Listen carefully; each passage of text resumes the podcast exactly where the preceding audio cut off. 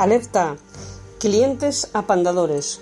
Como usted sabe, los clientes apandadores son ese tipo de cliente que consume recursos, consume energías y sobre todo cuesta dinero.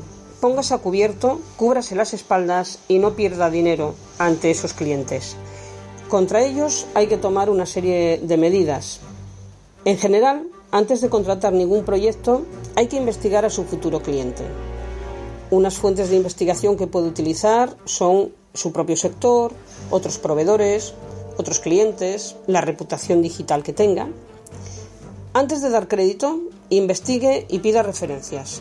Los bancos hacen eso con cada cliente y no pasa nada. Todo vale ante un cliente apandador, un cliente que puede ser un aplazador, que puede ser un moroso o que puede ser en el peor de los casos un deudor.